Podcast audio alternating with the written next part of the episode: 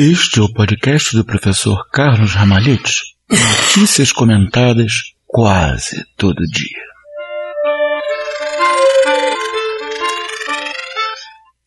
Opa, opa, como é que você tá? Vamos começar agora com os nossos queridos e amados santos do dia. A primeira santa do dia é Santa Isabel de Aragão, rainha de Portugal. Ela uh, viveu de 1282 a 1325. Nasceu na atual Espanha, né? Aragão faz parte da atual Espanha, mas ela se casou com o rei de Portugal, Dom Diniz. Deu um trabalho danado para se casar, tadinha, porque a Espanha naquela época estava tentando reconquistar os seus territórios que haviam sido dominados pelos muçulmanos. O resultado é que entre a terra dela e Portugal estava uma guerra danada. E ela levou meses para conseguir chegar lá. Ela já estava casada por procuração, mas levou meses para chegar lá. Ela teve uma vida muito, muito santa. Ela ajudava tremendamente os pobres. E há até uma história de um milagre é, que teria acontecido com ela, dito o milagre das rosas, há inclusive pinturas portuguesas muito bonitas mostrando isso, que ela estava de manhã cedo ela saiu do castelo de Leiria, né, o castelo onde ela morava, para distribuir pães para os pobrezinhos. Então o rei parou ela e disse: O que, que você está levando aí? Porque ele já sabia que ela tinha esse hábito, ele não gostava desse negócio dela sair por conta própria sozinha para distribuir pão para os pobrezinhos, ele achava perigoso e tudo. Aí ele perguntou o que, que ela carregava no regaço. Regaço é como se chama aquela, quando a pessoa pega tipo uma saia e levanta para usar como se fosse um saco. Como usava um monte de saia uma por cima da outra, é, isso não fazia com que ela ficasse com as pernas de fora. Né? Aí ela disse, são rosas, meu senhor. Aí o rei disse, ah, como é que é isso? Aí ela abriu o vestido. E adivinha o que, que tinha dentro? Pão ou rosa? Pois é, tinha rosa. Quando ela faleceu, é, ela foi levada, né, ela, ela passou o final da vida dela, esqueci de falar que ela passou o final da vida dela vivendo num convento, como freira, depois que enviuvou, mas ela não fez os votos de pobreza, obediência e castidade, porque ela queria continuar podendo distribuir o dinheiro que ela tinha para os pobres. Mas ela vestiu o hábito das freiras e ela acabou a vida nesse convento. Ela queria ser sepultada num outro mosteiro, né? E porque a viagem era muito demorada, o pessoal ficou com medo, né? Se viajava naquele tempo no ombro de burro, do cadáver apodrecer. E realmente durante a viagem, o ataúde começou a abrir fendas. E aí saiu delas um líquido, todo mundo pensou, ih, chorume. Quando chegaram perto para ver, ao invés daquele fedor horroroso, era um cheiro maravilhoso. O corpo dela, inclusive, não apodreceu. Ele até hoje está incorrupto uh, no convento de Santa Clara Velha de Coimbra, Santa Clara Nova de Coimbra, né, foi levado o corpo de Santa Clara Velha para Santa Clara Nova porque o mosteiro antigo inundou. O corpo dela está lá num túmulo de prata e cristal absoluta e completamente incorrupto, ou seja, não apodreceu. É um desses milagres que Deus faz aos seus santos, coisas maravilhosas, coisas magníficas que não deixam de nos surpreender. O outro santo do dia de hoje é Santo Urico de Augsburgo. Santo Urico nasceu em Augsburgo no ano 890 e foi educado na abadia de Santo Galo. Tinha uma, uma santa reclusa que morava perto do mosteiro Santa Viborada, que disse que ele seria um dia um bispo. Ninguém acreditou porque ele era muito magrinho, muito fraquinho, mas ele acabou sendo feito bispo, depois de ter estudado com o seu tio, que também é santo, santo Adalbero, ele acabou sendo feito bispo. E como bispo, ele levava uma vida de extrema humildade. Ele acordava todo dia às três da madrugada para rezar e ficava rezando até a hora do almoço. Aí ele ia para o hospital, onde ele confortava os doentes e todos os dias lavava os pés de doze pobres e ainda distribuía muitas esmolas. O resto do dia ele passava instruindo, pregando, visitando e, em suma, sendo um bom pastor. A cada ano ele dava a volta na diocese inteira, visitava a diocese inteirinha. É, na sua última doença que acabou sendo fatal, ele pediu que botassem cinzas no chão na forma de uma cruz. E se prostrou nessas cinzas e nelas morreu no meio das orações do seu clero, no dia 4 de julho, hoje, de 973. Houve muitos milagres no seu túmulo.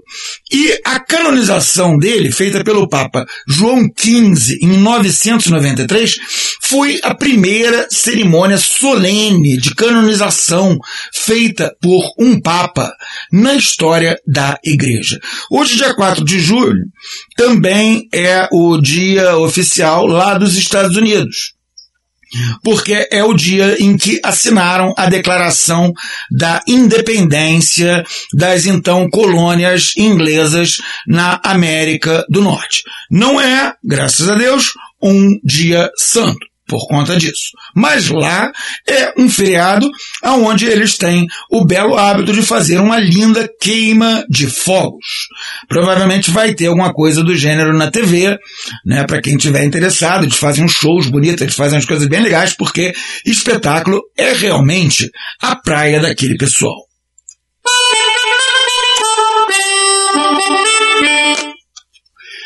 Uma tragédia aconteceu na Tunísia, quando pelo menos 70 migrantes desesperados levados pela fome que assola a África é, morreram afogados depois que o barco deles é, emborcou e afundou nas águas ao largo da Tunísia. 16 deles foram salvos por pescadores, graças a nosso Senhor Jesus Cristo. Lá na África, ainda, um grupo de muçulmanos ditos jihadistas, quer dizer, estão fazendo o que eles acham ser uma guerra santa, assassinou quatro católicos na cidade de Bani, localizada perto da cidade de Burzanga, que é a capital do estado com o mesmo nome, na província de Ban, no norte do país africano chamado Burkina Faso. Os terroristas entraram nas casas da cidadezinha uma por uma e perguntaram a cada pessoa qual é a sua religião. Os que não fossem muçulmanos, como esses quatro, eles diziam: você quer ser muçulmano agora ou você quer morrer? Esses quatro escolheram a morte em nome de nosso Senhor Jesus Cristo e se somam ao enorme contingente de mártires que a África vem nos dando nos últimos anos.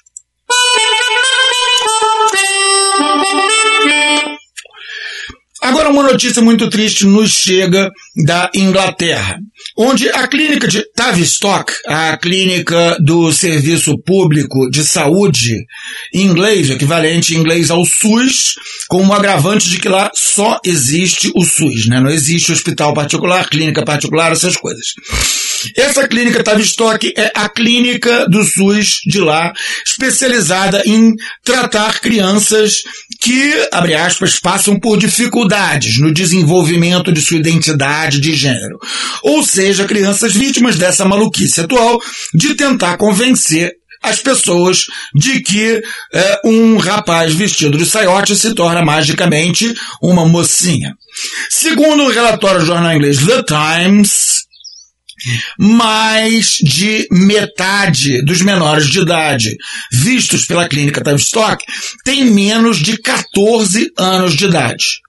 o número de crianças de 13 anos de idade que estão sofrendo esse abuso de tentar transformá-las à base de venenos, né, hormônios artificiais e cirurgias mutiladoras aumentou em 30%. Hoje em dia tem 331 crianças de 13 anos de idade e aumentou em 28% o número de crianças de 11 anos de idade.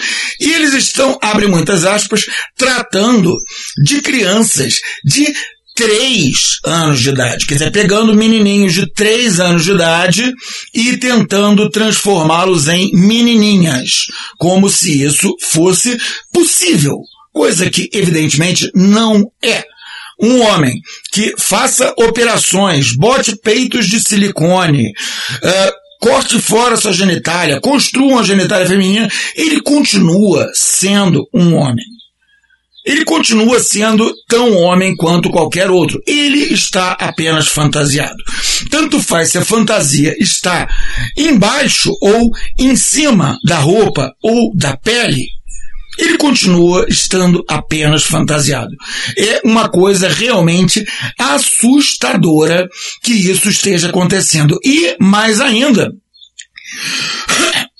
75%, quer dizer, 75 crianças em cada 100 das crianças que querem entre aspas, mudar de gênero são meninas. Ou seja, muito mais meninas, três meninas para cada menino que estão lá nessa clínica sofrendo esse abuso, três meninas para cada menino que estão querendo mudar de sexo. Quer dizer, essas meninas estão querendo virar rapazinhos. Por que, que será que isso acontece? Será que em grande parte não vem por causa do discurso feminista de você como mulher será maltratada? Será que em grande parte isso não vem no caso dos mais velhos, né, das crianças mais velhas, é, entrando na puberdade, das confusões naturais da puberdade? Não dá para saber. Só o que dá para saber é que se está usando e abusando das crianças para fazer passar uma ideologia que tem como objetivo final separar as famílias, separar as pessoas de suas famílias, fazer com que as crianças, na impossibilidade de fazê-las filhas de chocadeira, sejam pelo menos filhas de mãe solteira.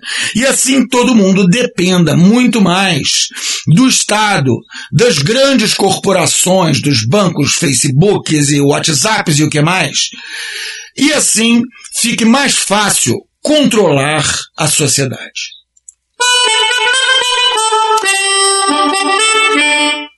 Ainda na Inglaterra, os professores uh, de origem étnica uh, nativa, quer dizer, os professores, abre muitas aspas, brancos, uh, agora vão ter que ter um sujeito que vai fungar no cangote deles para ver se eles não estão sendo racistas. Cada um deles vai receber um coleguinha branco, asiático ou de alguma outra minoria étnica como mentor para encorajar uma mudança institucional na universidade que quer aumentar a diversidade e acabar com o racismo.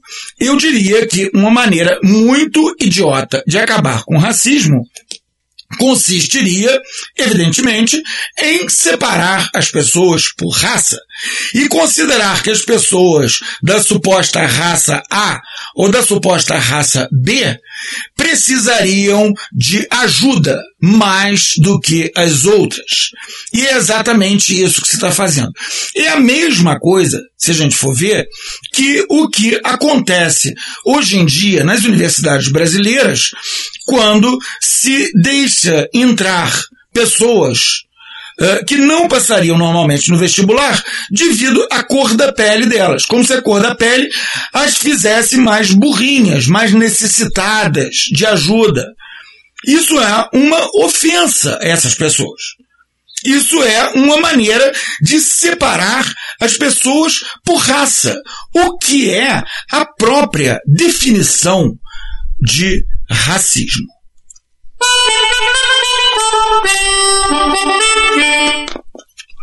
Agora, em São Paulo, em São Paulo, de todos os lugares, acabaram de descobrir uma coisa horrorosa. Tinha um karaokê de público chinês.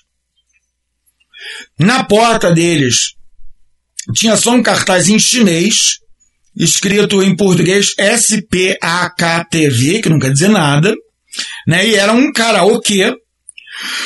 E a polícia entrou lá por conta de um folheto é, com um pedido de socorro que começou a circular de mão em mão no bairro do Bom Retiro. Nesse folheto, uma pessoa dizia: Eu sou uma garota chinesa que está sendo aprisionada e prostituída num bordel clandestino. E este bordel clandestino estava lá, atrás desse karaokê. A polícia, graças a Deus, entrou lá e encontrou mais de 10 salas com camas e com macas. E nos fundos, um alojamento improvisado, imundo, cheio de bagunça, resto de comida, malas, inclusive a mala uma mala com etiqueta que mostrava que a pobre prisioneira que a havia trazido da China achando que iria trabalhar honestamente no Brasil e foi forçada à prostituição, essa mocinha chegou no dia 11 de junho passado próximo, mês passado. Então a polícia conseguiu, graças a Deus, libertar várias moças desse cárcere privado em que elas estavam sendo mantidas por uma gente que, indubitavelmente, é muito malvada.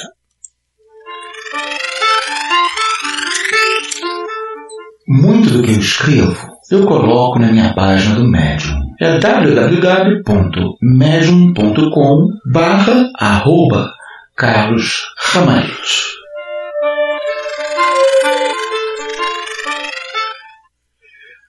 Na favela da Rocinha, no Rio de Janeiro, um vagabundo sem mãe roubou a coroa da imagem de Nossa Senhora. A coroa é feita de ferro niquelado, não vale nada. Mas o vagabundo subiu num banco e ficou tacando o chinelo na coroa até a coroa cair. A coroa caiu e ele fugiu com a coroa na mochila. Isso tudo foi filmado pelas câmeras da igreja e está todo mundo correndo atrás, favela afora, Uh, tentando descobrir aonde foi parar a coroa. A paróquia completou 80 anos no mês passado. Essa peça estava lá desde o começo, desde que a paróquia foi fundada, uma paróquia que é confiada aos frades franciscanos, uma paróquia que faz um belo serviço religioso e social sob a inspiração da Santíssima e Belíssima Virgem Maria, Mãe de Deus e nossa.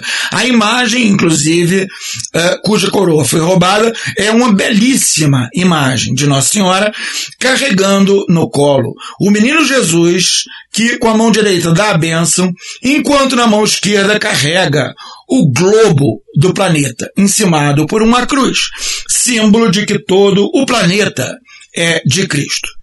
E mordam-se os doidos que acreditam que a Terra é plana.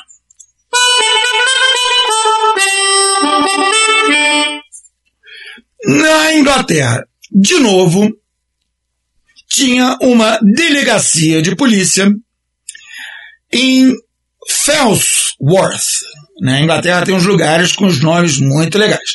Era a delegacia de polícia de Fellsworth, né, que faz parte do condado de Lancaster, que também é um nome muito, muito interessante. Fica também na estrada de Oldham, Presunto Velho. Então lá na estrada de Presunto Velho tinha essa delegacia, mas a delegacia fechou.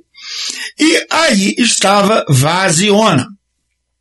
Por esses dias, a polícia, um policial, passando na porta da delegacia, fazendo a ronda dele, percebeu que alguém havia mexido na porta. Então ele entrou. E o que será que ele descobriu? Adivinhe. Não, não é isso. Eles descobriram uma gigantesca plantação de maconha que havia ocupado o prédio, havia colhido já a maconha e os caras vazaram, deixando lá apenas os uh, vasos vazios e os restos de folha, porque maconha usa só flor, né?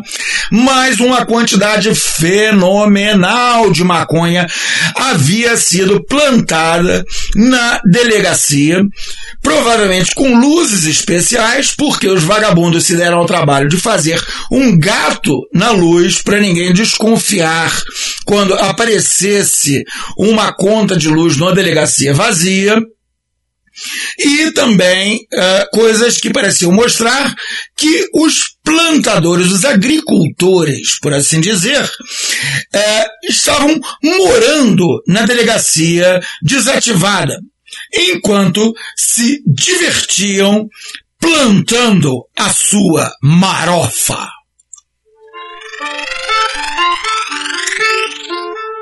Minha coluna na Gazeta do Povo sai todas as quintas-feiras e ela pode ser encontrada em www.gazetadopovo.com.br barra vozes barra Carlos Ifen Ramarit. Vai lá.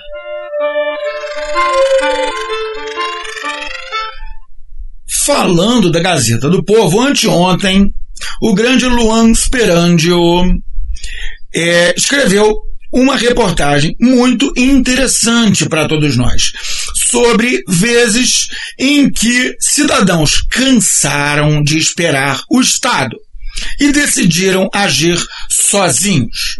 Coisa que se deve fazer, porque compete ao Estado fazer aquilo que a gente não consegue fazer. Mas e se a gente consegue? A quem compete? A nós mesmos. Esse tipo de iniciativa, como o Luan escreveu, dá poder a indivíduos e comunidades. É o que a igreja ensina como princípio da subsidiariedade. Primeira história que ele conta é em Cariacica, no Espírito Santo, onde no bairro de Padre Gabriel, os pontos de ônibus estavam sem abrigos. Né? As pessoas não tinham onde se esconder do sol ou da chuva. E eles pediram para a prefeitura botar pontos de ônibus. A prefeitura respondeu que a competência da construção era da concessionária de ônibus. E a concessionária de ônibus, adivinhem o que ela disse? Disse, claro, que a competência era da prefeitura. E ficou assim, cada um tentando passar o pepino adiante.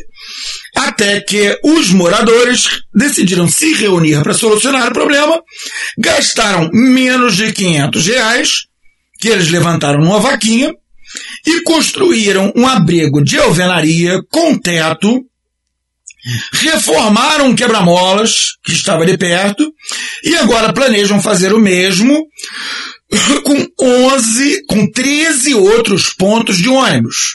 Mas, claro, os desocupados da prefeitura notificaram a Associação de Moradores dizendo que eles não podem fazer abrigos sem a devida autorização. É um caso, evidentemente, em que se deve deixar de lado a boa educação e dizer, ora, senhor prefeito, vá pentear macacos. No Distrito Federal, a infraestrutura precária e a falta de manutenção num parque infantil levaram os moradores a revitalizar o local em 2016. O parquinho havia se tornado um reduto de usuários de droga e moradores de rua. Então os moradores, numa quadra, porque lá em Brasília bairro se chama quadra, né? E ao invés de nome tem uns números malucos. Então os moradores da quadra 304 Norte tiraram 750 reais dos grandes do próprio bolso cada um.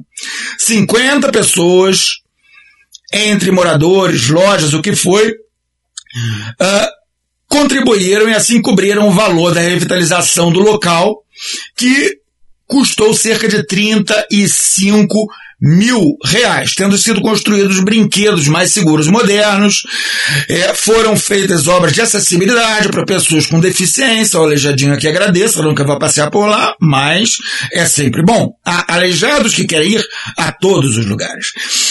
A prefeitura disse que havia um processo licitatório em andamento, mas sem data para ser efetuado. Segundo a prefeitura, custaria 22 milhões. Já os moradores fizeram com 35 mil. Por quê? De onde vem a diferença?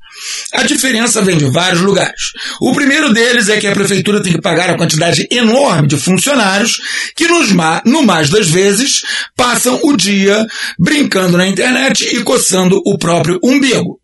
Além disso, o dinheiro da prefeitura faz um longo caminho do bolso dos moradores até o lugar final, que é o bolso do empreiteiro que faz a obra. Muitas vezes, não digo que seja sempre o caso, mas muitas vezes, políticos corruptos fazem tratos com empreiteiros e os empreiteiros cobram a mais pela obra e devolvem o troco para os políticos. É uma coisa comum. Né? E, infelizmente, isso só faz aumentar o custo.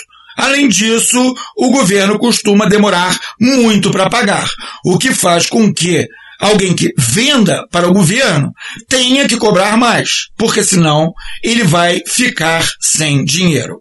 Já em Planaltina, Goiás, os moradores se reuniram para fazer uma limpeza, tacar buraco, pintar um meio fio, que nem militar, fazer sinalização no asfalto e a iluminação de uma rua, coisa muito boa.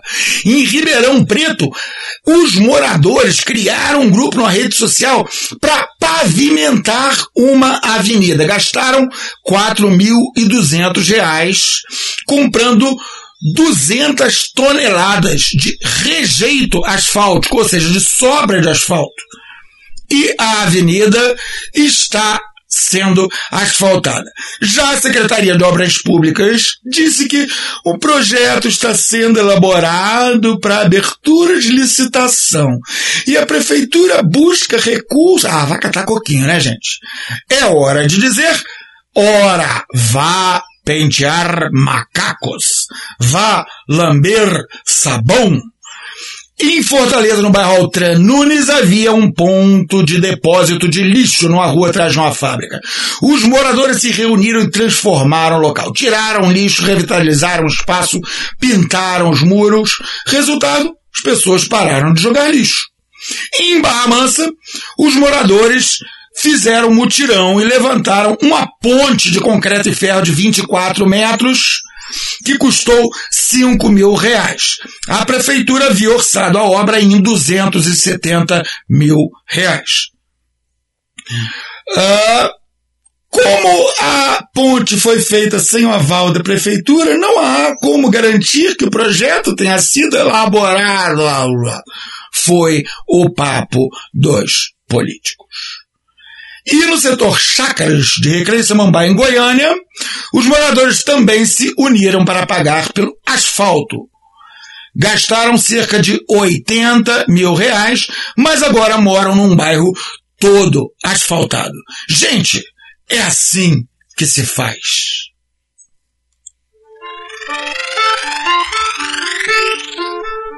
Este é o podcast do professor Carlos Ramalhete. Notícias comentadas quase todo dia.